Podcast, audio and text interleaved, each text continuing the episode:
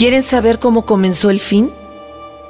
Esta es la historia del mundo, de una parte de él, porque los hombres no supieron hablar el lenguaje de los animales y los animales se olvidaron del hombre. Después comenzó a caer ceniza en todos los países. Por eso se le conoce a esa época como la época de los hombres de ceniza. Y llegó la época en que las cosas fueron las últimas del mundo. Y después vino la Gran Depresión.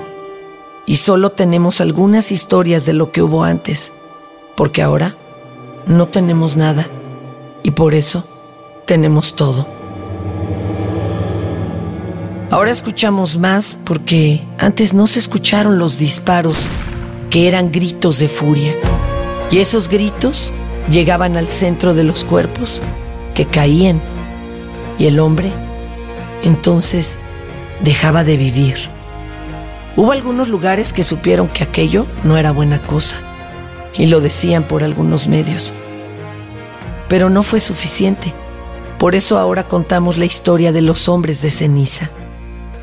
Ahora si caminas a la orilla de las ciudades prohibidas, puedes ver los cuerpos duros como roca, petrificados, y los rostros de miedo que fueron los últimos rostros que tuvieron mirando al cielo, buscando el aire, cuando fue demasiado tarde. Debimos escuchar las voces que se alzaban en las convenciones.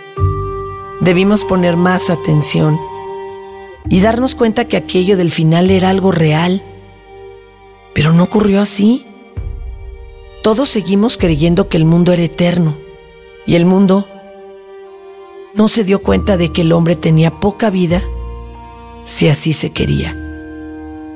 Solo que se escucharon las voces, pero claro, esas voces existieron antes del fin del mundo.